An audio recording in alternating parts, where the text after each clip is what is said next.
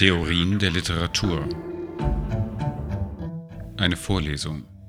Ein Podcast.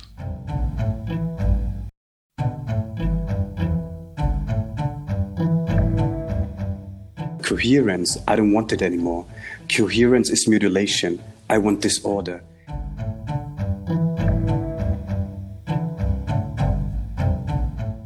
Was passiert, wenn man anfängt, Lyrik zu übersetzen, ist ja, dass die eigene Sprache einem fernrohrmäßig auch wegrutscht.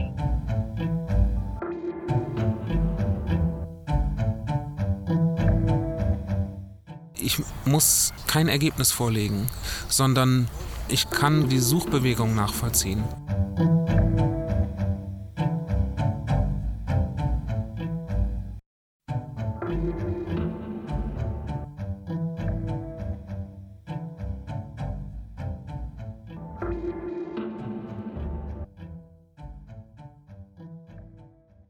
Heute geht es um eine experimentelle, eine spekulative Form des Machens, also einer Poetik, die an Widersprüchen interessiert ist, an Kollaboration, genauer an kollaborativem Schreiben, an dem Gespräch über Gegensätze, über eine fruchtbare Entfremdung der Literatur, aus der wiederum eine Fülle an Theorien nicht nur der Literatur präpariert werden kann. Dazu spreche ich mit Anke Hennig und Armen Avanesian. Anke Hennig wurde 1971 in Cottbus geboren, studierte Russistik und Germanistik in Berlin und in Moskau. Sie war wissenschaftliche Mitarbeiterin im Sonderforschungsbereich Ästhetische Erfahrung im Zeichen der Entgrenzung der Künste. Dort hat sie mit Armen Avanesian an der FU Berlin gearbeitet. Derzeit ist sie Gastprofessorin an der Universität der Künste Berlin. Ihre Forschungsschwerpunkte sind Theorie und Poetik des russischen Formalismus, Konzeptionen der Kunstsynthese in der russischen Avantgarde und der totalitären Ästhetik sowie die Zeitmedialität des Films. Armen Avanesian, geboren 1973 in Wien, studierte Philosophie, politische Wissenschaften und Literatur in Wien und Paris. Nach seiner Tätigkeit an der FU Berlin und als Lehrbeauftragter am Peter-Sonde-Institut der FU Berlin lehrt er seit 2013 als Gastdozent an verschiedenen Kunstakademien in Nürnberg, Wien, Basel, Kopenhagen und auch in Kalifornien. Seine Forschungsschwerpunkte sind Ästhetik und Philosophie des 19. und 20. Jahrhunderts. Anke Hennig und Armin Avanesian haben inzwischen insgesamt vier Bücher zur spekulativen Poetik geschrieben, gemeinsam geschrieben. Im Merve Verlag sind im letzten Jahr die beiden letzten Bände erschienen. Davor gibt es noch einige weitere, auf der Seite spekulativepoetik.de finden sich umfassend Informationen dazu.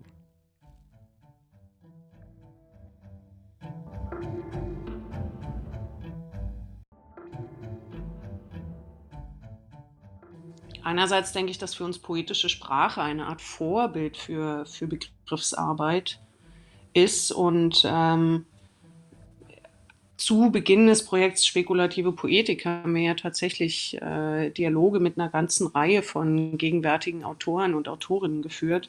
Also mit Monika Rink, mit Elke Erb, mit Anne Cotton, mit Oswald Egger, mit Franz Josef Czernin. Das sind natürlich auch, auch alles Autoren, die viel mit der begrifflichen oder konzeptuellen Dimension der Sprache arbeiten. Also wenn man an die Fremdwörter-Sonette von Anne denkt. Oder wenn man jetzt auch an Oswald Eggers die ganze Zeit denkt, das nicht nur ein, ein poetisches und, und schriftstellerisches Projekt ist, sondern natürlich im Schreiben und im, mit dem Wissen der Sprache und einer poetischen Sprache insbesondere eine Philosophie von Zeit entwickelt. Insofern, wie du am Anfang sagtest, Guido, sozusagen ähm, der Wunsch, den Unterschied zwischen poetischer Sprache und begrifflicher Sprache, auch theoretischer Sprache zu, zu verschleifen, gehört, gehört zu den Intentionen des Projekts Spekulative Arbeit. Ich, ich würde jetzt halb äh, widersprechen. Also ich würde nicht von einem äh, Verschleifen sprechen, weil das impliziert ja, dass dieser Unterschied existiert. Äh, es gibt sicher einen Unterschied zwischen, zwischen Fiktion und ähm, ähm, akademischer Dissertation. Es gibt einen Unterschied zwischen Literatur und, und Philosophie. Aber der Unterschied ist nicht einer von, von poetischer Sprache. Sprache ist selber poetisch. Ähm, und was uns am Begriff der, äh, der Poetik, äh, der, der Poesis interessiert hat, ein, ein Element von, von Wirklichkeitskonstitution, äh, von Produktivität, ist etwas, was ähm, Sprache an und für sich auszeichnet. In, in unserem ersten Buch, das ausschlaggebend dafür war, dass wir sowas wie eine spekulative Poetik dann als Plattform entwickelt haben, versucht haben, anders literaturtheoretisch, philosophisch und, und auch zu arbeiten und anders mit, mit Literatinnen äh, ins Gespräch zu kommen, auch, auch methodisch andere Wege zu suchen. Diese Arbeit über das, über das Tempus Präsens hat uns äh, zu der These gebracht, dass zum Beispiel die Tempora konstitutiv sind für unser Verständnis äh, von Zeit, für unsere Erfahrung von Zeit, für unser Erleben von Zeit. In dem Sinne poetisch und also um nochmal zu meinem Anfangspunkt zu kommen, das Poetische was ja nicht das identisch, identisch ist mit dem Lyrischen oder, oder mit dem Fiktionalen oder mit dem Literarischen. Das Poetische ist für mich nicht ein Trennungsmerkmal. Wir sind ursprünglich ausgegangen, die, die, äh, die Literaturtheorien des russischen Formalismus, die ursprünglich mal eine Unterscheidung in poetische und praktische Sprache getroffen hatten, Später ist daraus die poetische Funktion der Sprache geworden, wie sie bei Jakobson heißt. Und äh, sowohl für lyrische als Sprache als auch für, für Prosa oder Fiktion ist danach charakteristisch, dass es sich bei der poetischen Funktion um ein Selbstverhältnis der Sprache handelt. Also das Sprechen sich auf die Sprache bezieht oder die Sprache auf das Sprechen das ist für uns dann auch wesentlich gewesen, um zu sagen, ja, das impliziert auch so etwas wie eine Metasprache und ein, eine Theoriegeleitetheit von Poetik. Das heißt, das poetische Moment, von dem ihr ja, von dem spekulativ-poetischen Moment, von dem ihr ja sprecht, ist eigentlich genau das, dass es darum geht, immer etwas zu erschaffen. Also Begriffe, die erschaffen werden, Anschauungen, die erschaffen werden und damit eben Theorie wir haben immer versucht zu sagen, dass wir unsere Poetik auf Poiesis gründen. Das heißt nicht nur auf eine Analyse und Beschreibung ähm, poetischer Formen, sondern auf ein Prinzip von, von Poiesis. Und da habe ich jetzt nochmal das Zitat irgendwie rausgesucht, das, das wir in der Metanoia angeführt haben.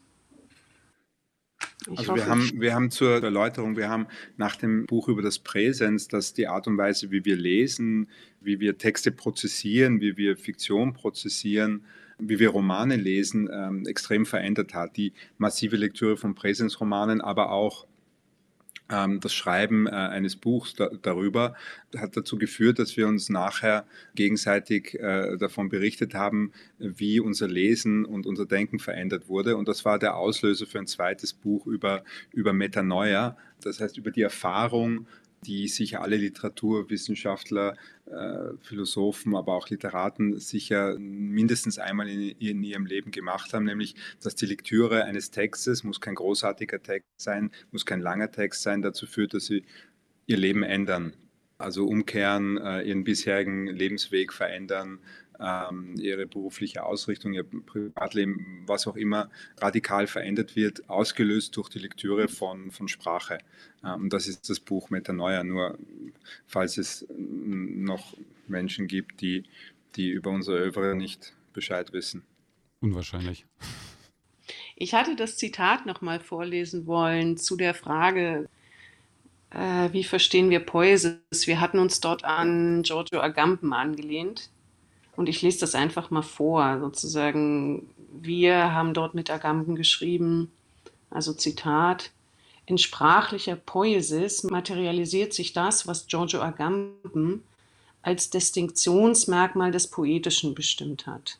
Zitat, die zentrale Erfahrung der Poesis war die Produktion in die Anwesenheit oder Präsenz.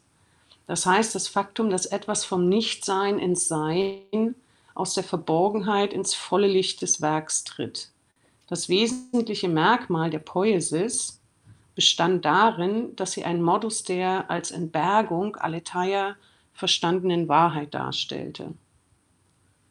Und dann hatten wir weiterverfolgt, wie, wie im Laufe der Geschichte von Poetik dieses Wahrheitsmoment immer weiter zurücktrat, wie auch immer weiter zurücktrat das, was wir als Schaffen bezeichnen, das heißt, dass im literarischen Schreiben oder auch im Sprechen etwas die Grenze vom Nichtsein zum Sein überschreitet, das immer weiter zurücktrat und unter poetisch dann am Ende nur noch eine irgendwie speziell geformte Sprache verstanden wurde.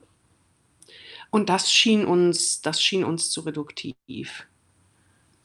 Vielleicht muss man aufpassen, dass, dass das nicht so als eine Verfallsgeschichte mit Agamben und mit Heidegger, der Verfallsgeschichte de, des Entbergungsbegriffs, des Wahrheitsbegriffs und des Poetikbegriffs geschildert wird.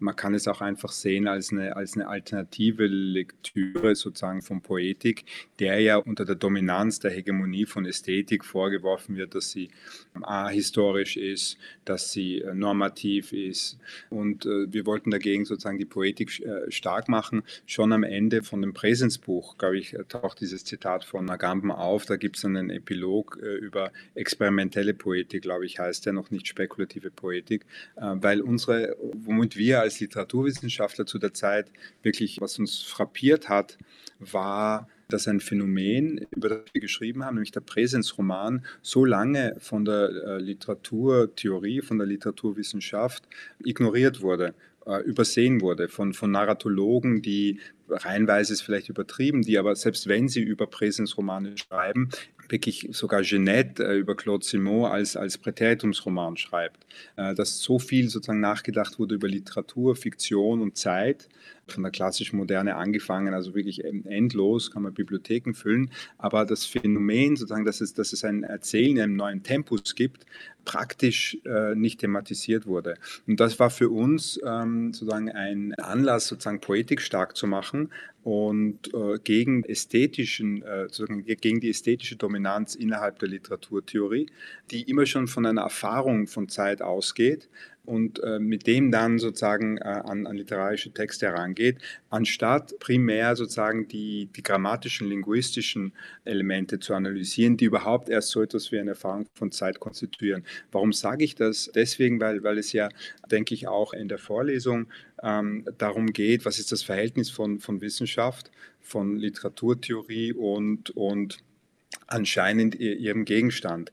Das heißt, unser Interesse, diese, diese Objekt-Subjekt-Trennung aufzulösen, andere methodische Zugangsweisen zu finden, äh, kommt auch daher, dass wir die Erfahrung eben gemacht haben an einem konkreten, ähm, sagen wir mal, Gegenstand, dann müssten wir noch genau differenzieren, ähm, ähm, dass, dass dieser Gegenstand äh, oder dieses Phänomen des Präsensromans überhaupt lange äh, gar nicht ans Licht gekommen ist, weil die, die die, die entsprechende oder die dafür verant eigentlich verantwortliche Wissenschaft, die Literaturwissenschaft, äh, es nicht sehen konnte unter ästhetischen Auspizien.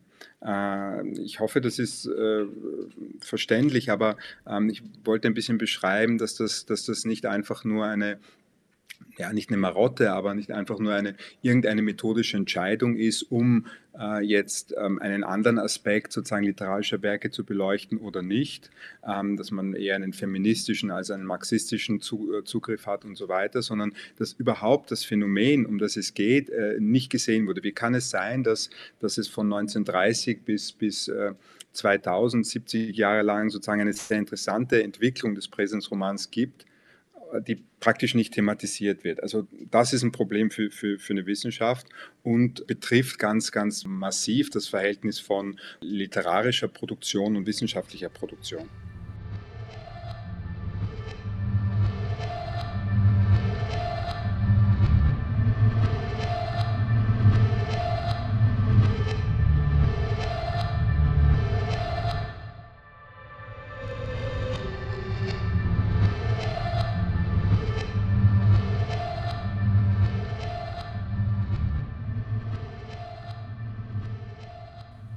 Das eigentlich, äh, was Agamben, was äh, Anke, was du zitiert hast von Agamben, eigentlich auch gar nicht so sehr als Reduktion verstanden, sondern eher so als einen sehr basalen Schritt, diese Production into Presence als einen Moment überhaupt erstmal festzustellen, dass da etwas erscheint. in der Poesis, in der sprachlichen Poesis, dass da etwas eröffnet wird. Und das ist eine andere Perspektive, die die zeitliche Ordnung, die nur, wie Armin das gerade eben äh, beschrieben hat, von dem bloßen Präteritum immer ausgeht, also einer fest verfugten Vergangenheit, das gar nicht in den Blick nehmen kann. Ja, ja, ja. Meine Bemerkung, dass, dass Poetik im Laufe ihrer Geschichte ähm, reduziert worden ist zu, sagen wir mal, einem, einem Satz von Instrumenten, mit dem man die Form äh, literarischer Kunstwerke beschreiben kann. Das meinte ich mit, mit einer Reduktion. Und in, in Agambens Zitat äh, ist eine philosophische Dimension, eine Dimension des Schaffens und der Eröffnung eines Raums von Wahrheit zentral. Und diese Frage ist in, ist in späteren Poetiken, denke ich, nicht mehr gestellt worden. Dort ging es dann vielleicht eher um Fragen, ob etwas eine gute poetische Form ist oder eine gelungene poetische Form. Und weniger um die Frage, wird damit ja ein Raum von Wahrheit eröffnet, wird damit äh, Welt erschlossen, jenseits von, von reinem Inhaltismus. Also ähm, Armin sagte ja schon, dass wir, also in dem Buch Präsens, Poetik eines Tempos, was das erste Buch ist, das das Projekt Spekulative Poetik eröffnet hat.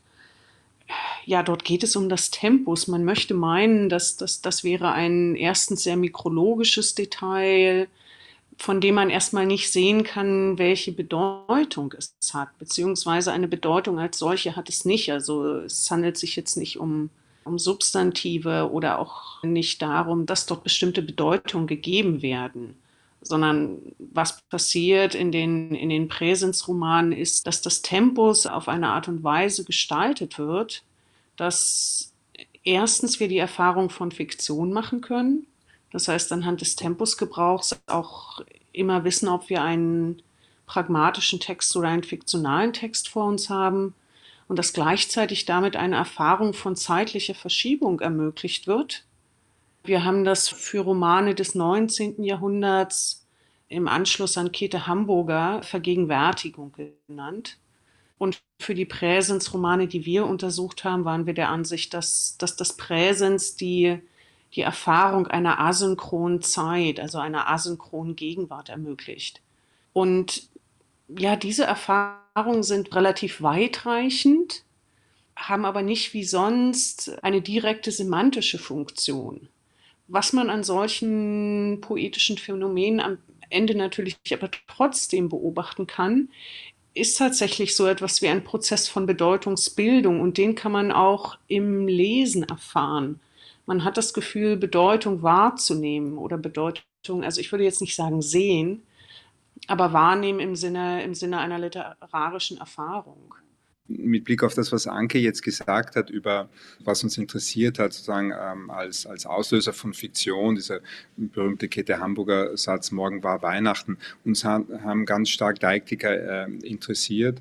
Ähm, und zwar nicht nur äh, die zeitliche Paradoxie ein, ein Zukunftsadverb gemeinsam mit dem Imperfekt zu verwenden, also das epische Präteritum, sondern auch räumliche Deiktika, die, das Phänomen der Fokalisierung, also räumlich, zeitliche und personale sprachliche Paradoxa, die, die typisch sind für literarische und für fiktionale Texte. Das hat uns geholfen, dann auch in unserem späteren Schreiben eine Grenze genauer zu verstehen und genauer zu artikulieren, nämlich zum Beispiel zwischen Fiktion oder zwischen Literatur und Wissenschaft.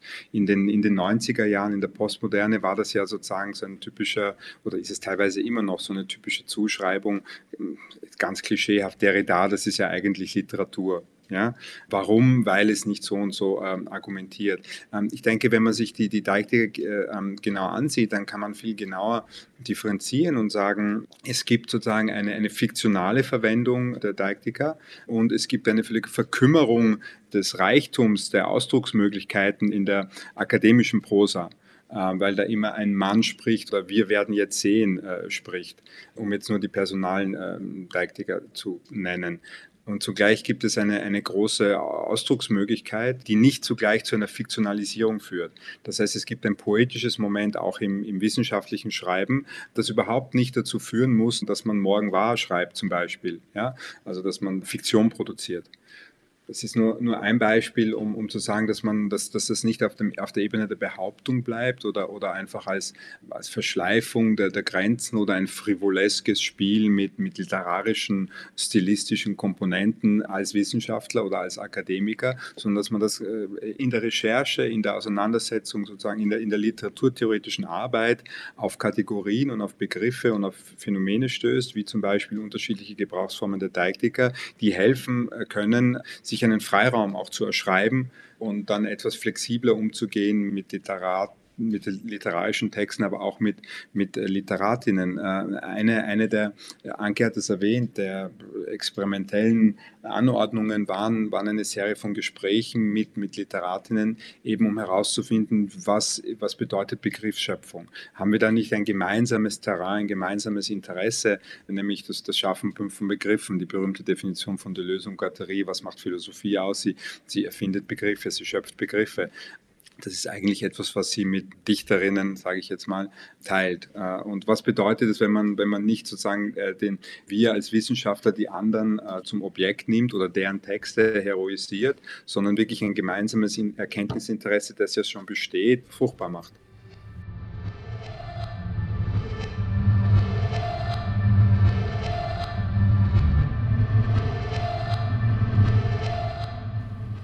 Also so in dem Sinne, wie Daniel Falb dann etwa Dichtung als begriffsloses Denken bezeichnet hat oder Ulf Stolterfurt, Wörter, die Begriffe sind, aber eben nicht etwas bezeichnen, als ein Gegenstand einer experimentellen Haltung, äh, also genau gegen alles, was man unter Eigentlichkeit irgendwie verstehen könnte, begreift.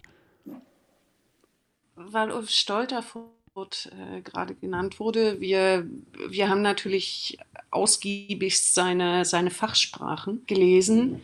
Gerade anhand der Fachsprachen stellt sich dann äh, natürlich tatsächlich die Frage, ja, was sind jetzt die poetischen Fachsprachen oder ähm, was unterscheidet, wie, wie Armen versucht hat zu sagen, wissenschaftliche und poetische Sprache. Und einerseits ist tatsächlich so, dass wenn man sich die Texte und Formate ansieht, man tatsächlich anhand der Deiktika, Deixis heißt zeigen und die zentralen Deiktika sind örtlich, also hier, dort, zeitlich, jetzt, dann und Personal, also ich oder du oder sie oder er oder wir und poetische Sprache tatsächlich einen freieren Umgang mit denen hat. Also, dass wir vor allen Dingen an Romanen zum Beispiel sehen, dass dort immer eine zeitliche Verschiebung stattfindet. Was Deictic Shift heißt in den linguistischen Theorien. Wir haben verwendet auch wiederum einen Begriff aus dem russischen Formalismus, der Verschiebung heißt, der später in die Linguistik eingeht aber auch eine eigene äh, poetische Geschichte im russischen Futurismus hat, wo die Verschiebung oder russisch heißt, heißt das Verfahren Zdwig, tatsächlich auf allen Sprachebenen durchgespielt wird und mit der Verschiebung von sprachlichen Strukturen nicht nur Bedeutungseffekte erzielt werden, sondern tatsächlich neue Bedeutungen geschaffen werden.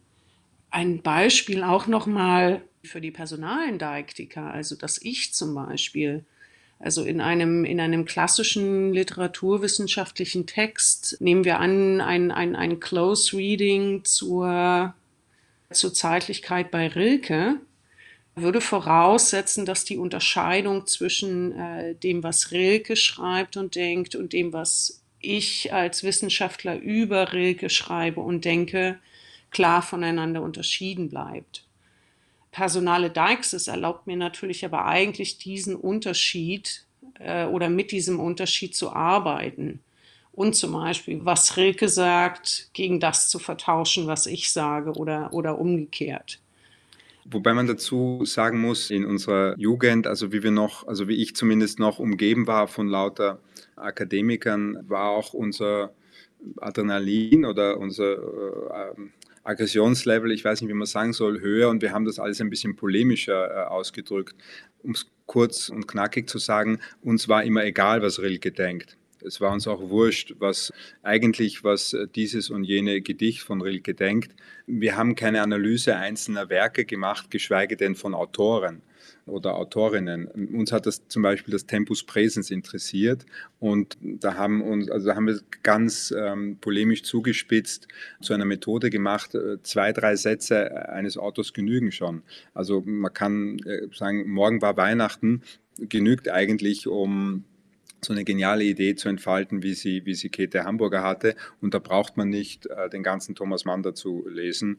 Also das hatte auch sozusagen ein polemisches, methodisches Moment, diese die Idee der spekulativen Poetik, ist verbunden mit einer Weigerung, also das, was Anke jetzt gesagt hat, äh, diese Differenz zwischen dem Ich Rilkes und dem eigenen Forscher-Ich zu machen, bedeutet auch oder in der Konsequenz, dass man sich weigert oder sich immer weniger interessiert für dieses äh, Ich, was es denn eigentlich zu sagen hätte. Ich würde gerne mal versuchen, vielleicht mit einem anderen Beispiel zu formulieren, wie ich verstanden habe, was spekulative Poetik eigentlich macht. Der Schriftsteller Senturan Varadaraja hat in seinem ersten Roman vor der Zunahme der Zeichen immer wieder ein äh, rhetorisches Mittel eingesetzt, nämlich das Futur 2, auf eine ganz charakteristische Art und Weise in diesem scheinbaren Facebook-Chat, den da zwei Figuren miteinander führen, die beide in Asylbewerberheimen aufwachsen und über ihre Kindheitserfahrungen und Jugenderfahrungen äh, sich da austauschen, unbekannterweise. Und die Position, aus der vor allem einer von den beiden spricht, ist immer dieses Foto 2, immer wieder dieses Foto 2. Es wird etwas gewesen sein. Und die Art und Weise, wie er da äh, eben Zukunft in, in die Gegenwart äh, zurückholt, scheint mir in gewisser Weise etwas zu, zu prozessieren, was ihr äh, in Bezug auf spekulative Poetik immer, immer sehr deutlich sagt, dass hier Gegenwart und Zeit überhaupt rekursiv überhaupt erst hergestellt werden. Das betrifft die Frage, wie wird die Zukunft rekursiv Teil der Gegenwart oder in welchem Ausmaß tragen Vorstellungen, Fiktionen, aber auch ganz praktisch gesehen, in späteren Stadien der spekulativen Poetik haben wir uns ja auch mit Phänomenen wie ähm, spekulativem oder derivativem Kapital, gegenwärtigen Politiken äh, oder auch Fragen von Gender befasst und haben zum Beispiel eine Gemeinsamkeit zwischen spekulativem Kapital und einer rekursiven Integration der Zukunft in die Gegenwart gefunden. Und gerade das rekursive Verhältnis, das schien uns ganz, ganz spezifisch zu sein für das Verhältnis von Gegenwart und Zukunft. Wenn wir, wenn wir nochmal zurückgehen auf unser erstes Buch zur Poetik des Tempus Präsens, wo, wo noch Romane unser, unser vorrangiges Material waren, äh, dort hatten wir festgestellt, dass die erzählende Fiktion des 19. Jahrhunderts überwiegend das Präteritum verwendet und damit in der literarischen Fiktion aber ein ganz bestimmtes Erlebnis von Zeit ermöglicht, nämlich eine Vergegenwärtigung der Vergangenheit. Das heißt, ein klassischer erzählter Roman gibt uns ja nicht das Gefühl, dass dies vergangen war, sondern es gibt, er gibt uns immer das Gefühl, dass wir an diesem vergangenen Geschehen teilnehmen und vergegenwärtigt das vergangene Geschehen für uns. Und für die Präsensromane hatten wir gesagt, dort ist das Verhältnis zur Gegenwart ein anderes. Es erlaubt uns nämlich, uns asynchron zur Gegenwart zu verhalten, uns von der Gegenwart auch bis zu einem gewissen Grade zu, zu distanzieren und ermöglicht uns gleichzeitig also asynchrone Vergangenheiten zu empfinden oder zu erfahren. Das heißt, solche Vergangenheiten, die niemals Gegenwart gewesen sind oder niemals eine vergangene Gegenwart waren. Und für, für das Verhältnis von Gegenwart und Zukunft schien uns vor allen Dingen der, ja, der Begriff der Rekursion oder die Charakterisierung dieses Verhältnisses als, als, als rekursiv besonders überzeugend. Also wenn man Rekursivität als ein Instrument begreift, dann scheint das ja überhaupt auch erst eigentlich ja, diesen Raum zu eröffnen, um so etwas wie Spekulation und Experiment als eine treibende Kraft zu begreifen. Als das Instrument, was überhaupt erst etwas immer wieder neu machen lässt. Das ist scheinbar eine widersprüchliche Überlegung, Ich habe das für mich immer an einem Beispiel von Infinite Jest von David Foster Wallace, schien mir das immer schlagend zu sein. Dieser Roman, der damit aufhört, dass er anfängt und damit eigentlich sich vorantreibt, auch die ganze Zeit, auch zwischendrin eigentlich schon immer wieder äh, dieses, dieses Modell nutzt, um voranzukommen. Das ist nicht untypisch. Also solche Rekursionen findet man natürlich auf allen Ebenen. Also bezogen auf die Länge eines ganzen Romans, aber auch auf viele kleinere Einheiten. Sätze beispielsweise. Der Satz, den Sie gerade lesen oder der Satz, den Sie gerade hören, bezieht sich auf sich selbst, ist ein typisches Beispiel für einen rekursiven Satz.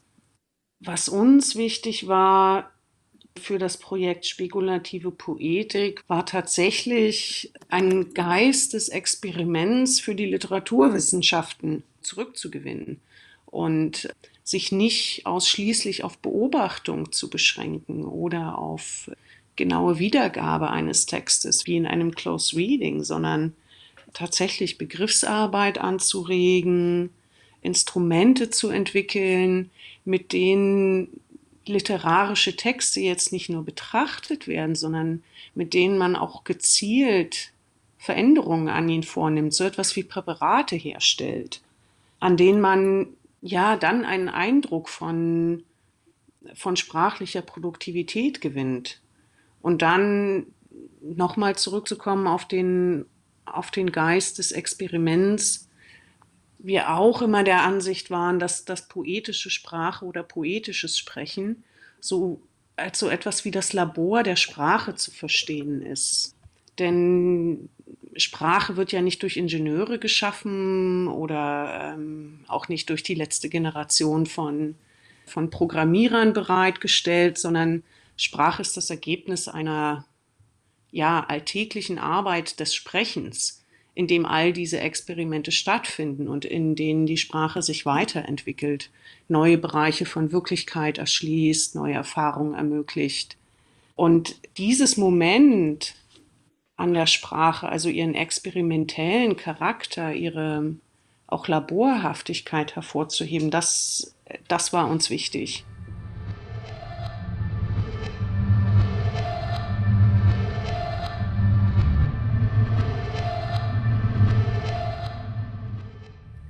Vielleicht, ich versuche das ja immer ein bisschen jetzt auch polemisch zu situieren, in welchem Kontext wir das geschrieben haben, also innerhalb eines Sonderforschungsbereichs zur Ästhetik, zu Fragen der Ästhetik. Innerhalb, wir waren beide zugleich am, am Peter-Sonde-Institut in Berlin und haben so etwas wie eine, nicht nur eine Krise dieses Instituts, sondern, sondern des Fachs selber äh, konstatiert und haben uns die Frage gestellt, was, was macht denn uns überhaupt als Literaturwissenschaftler aus oder was bedeutet denn überhaupt äh, allgemeine vergleichende Literaturwissenschaft? Und was hat uns zu diesem Fach gebracht, äh, was ja nicht zuletzt war, dass es eine unglaubliche Offenheit immer hatte für ähm, andere Methoden, für neue, auch, auch philosophische äh, Strömungen. Und das etwas war, von dem wir den Eindruck hatten, dass diese Neugierde und diese Offenheit und die ganze französische Theorie oder, oder Dekonstruktion und so weiter, die haben sich ja nicht zuletzt durch Language Departments oder Complete Departments, Ish Departments und so weiter etabliert, auch, auch akademisch und, und dann breit äh, kulturell. Und wir haben irgendwie gesehen, dass das äh, immer weniger der Fall ist, so eine Art von sozusagen Verengung des Horizonts die nicht gut ist für das Fach. Und die noch dazu haben wir äh, konstatiert, dass es eine nach fast einem Jahrhundert sozusagen von immer neuen Theorieströmungen, die sich zwar möglicherweise gegen wechselseitig bekriegt haben, aber die alle sozusagen Nachfolge oder eine bestimmte Bezugnahme auf den sogenannten Linguistic Turn hatten, die alle sozusagen sprachtheoretisch informiert waren, dass wir zum, zum ersten Mal jetzt im 21. Jahrhundert mit neuen Theorieströmungen äh, konfrontiert sind, die fast sogar polemisch gegen Sprache und Sprachtheorie auftreten, neue Materialismen, äh, eine neue spekulative Philosophie, die sozusagen den, äh, die Sprache und Sprachtheorie äh, und auf ihr aufbauende Literaturtheorie und Philosophie als relativistisch zurückweisen. Und unser Punkt war eben gerade, und deswegen erzähle ich das jetzt mit Blick auf Rekursion, zu sagen, diese Herausforderung müssen wir annehmen, also diesen, diesen Federhandschuh müssen wir sozusagen auffangen, aufgreifen und zugleich zeigen, dass es sehr wohl möglich ist, die, die Metanoia hat als Untertitel, glaube ich, eine spekulative Ontologie äh, der Sprache. Ähm, das ist gerade anders verstandenen Linguistic Turn mit einer anders verstandenen Sprachtheorie. Wir haben uns da auf Gustave Guillaume und andere sozusagen nicht in der, in der saussürischen Tradition denkende Linguisten bezogen. Das ist gerade ein anderes spekulatives Verständnis von Sprache möglich macht, die Wirklichkeit zu denken, die wirklichkeitsverändernde äh, Kapazität von Sprache zu denken. Und Rekursion, die ja, wenn es überhaupt so etwas gibt wie eine Universalie, die in allen Sprachen ist, also sowohl auf der semantischen Ebene, aber auch äh, noch basaler, das ist ja ein Phänomen, das, das eben sowohl der Sprache zu eigen ist, als auch, wenn man Biologen liest, sozusagen die, die ganz äh, basic Organisationsform von Organismen äh, funktioniert rekursiv. Wenn man Neurologen liest, ähm, Soziologen, also auf allen Ebenen sozusagen wird, wird diese Rekursivität als auch ein, ein ontologischer Operator äh, beschrieben. Und ähm, diese Verbindung wollten wir sozusagen dann, dann in der Folge auch äh, herstellen. Das war auch eine massive Antriebskraft der spekulativen Poetik, sozusagen diese neuen philosophischen und gegen die Sprache gerichteten und gegen die Sprachtheorie gerichteten Strömungen zu inhalieren oder zu introjizieren und, und fruchtbar zu machen, auch letztlich für eine Literaturtheorie. Diese Inhalation hat euch jetzt dann ermöglicht, ihr habt es äh, eben auch schon beschrieben, Prinzipien der spekulativen Poetik eben von dem Gegenstand Literatur auszuweiten auf ganz andere Gebiete. Ihr habt die Themen genannt, wenn ihr jetzt mit diesen Erfahrungen, die ihr da gemacht habt, äh, sozusagen wieder auf die Literatur als Gegenstand und auf die Literaturwissenschaft als, als weiteren Gegenstand äh, zurückblickt, kann man damit jetzt weiterarbeiten? Hat sich da inzwischen was getan? Oder ja, ist dieses experimentelle Schaffen von Sprachwissen als Literatur immer noch ein großes Desiderat? Also ich kann das gar nicht mal beantworten, weil aus biografischen äh, oder, oder aber vielleicht nicht einfach idiosynkratischen oder kontingenten Gründen ist es uns mir noch, noch weniger als Anke möglich, über literaturtheoretische Fragen zu arbeiten. Das heißt, diesen, diesen Fragen wirklich systematisch weiter zu folgen. Die Frage einer, einer, einer Geopoetik zum Beispiel, Fragen eines sympoetischen äh, Schreibens, da wäre, würde ich sagen, extrem viel Potenzial oder, oder ich, äh, hätte ich die Zeit, würde ich äh, auf dem Gebiet arbeiten. Aber äh, aus den schon angedeuteten sozusagen institutionellen Gründen kann ich es nicht beantworten, weil ich einfach auf einem anderen Feld forsche, notgedrungen. Also Anke, wie, wie siehst du das? Das denke ich auch sozusagen. Es, es hatte auch also nicht, nicht nur eine Bewegung auf andere Felder hin, also Politik, Kapital, Gender hingegeben, sondern das ist auch einhergegangen mit einer Bewegung von, von Theorie zu Praxis in der also sowohl Armin als, als auch ich angefangen haben, in anderen Bereichen zu arbeiten, hauptsächlich im, im Kunstbetrieb und in der künstlerischen Ausbildung und, und weniger in, sagen wir, geisteswissenschaftlichen Forschungsverbünden.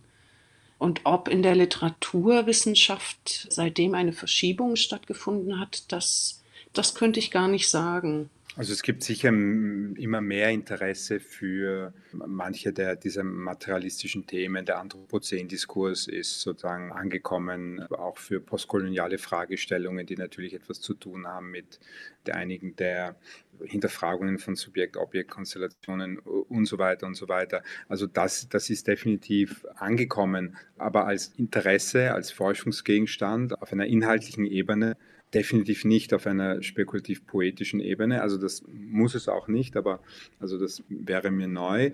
Und auch, um es polemisch zu formulieren, äh, Literaturwissenschaft oder Literaturtheorie ist da nicht ähm, Vorreiter bietet da nicht sozusagen Methoden an, soweit ich weiß, aber ich, lasse mich gerne eines Besseren belehren, die anderen Disziplinen den Anreiz gibt zu sagen, das müssen wir sozusagen adaptieren für unsere Arbeit sondern es ist halt, wer aufgeklärt und neugierig durch die Welt geht, beschäftigt sich mit anderen Romanen, äh, arbeitet an, an einem anderen Kanon. Aber das, was uns sozusagen vorgeschwebt hat, war wirklich mit einer spekulativen Poetik, war etwas anderes. Also dieser Aspekt der spekulativen Praxis ist eigentlich auch genau das, was mich vor allem eigentlich fesselt daran, unser Institut, Literaturinstitut heißt offiziell Institut für literarische Schreiben und Literaturwissenschaft. Und in erster Linie kommen die Studierenden nach Hildesheim, um zu schreiben, weniger um Literaturwissenschaft zu betreiben. Also diese Praxisperspektive steht massiv im Vordergrund und genau an, an, dieser Schnittstelle, also wie inwiefern da sozusagen eine poetologische Erhaltung von Experimentalität ja vielleicht noch stärker ins Spiel gebracht werden kann, wie so eine spekulative Praxis eigentlich aussehen kann. Das bestimmt zumindest meine Neugier auf die spekulative Poetik. In den letzten beiden Büchern zum, zur spekulativen Poetik von Feminismus, Algorithmik, Politik und Kapital daran hört man schon, wie weit in die gegenwärtige Praxis sich unsere, unsere Interessen entwickelt haben. Was wir in diesem Buch dann auch gemacht haben, war zum Beispiel die Begriffe der spekulativen Poetik wie Rekursion, wie Verschiebung, wie Abduktion als Operatoren zu bezeichnen. Das heißt, ihren Instrumentcharakter, mit dem man sich Wirklichkeitsbereich nicht nur zur Beschreibung erschließen kann, sondern tatsächlich zur, zum Handeln. Also daher wurde Politik dann auch wichtiger, weil ein, ein Moment von Aktivismus daran beteiligt war.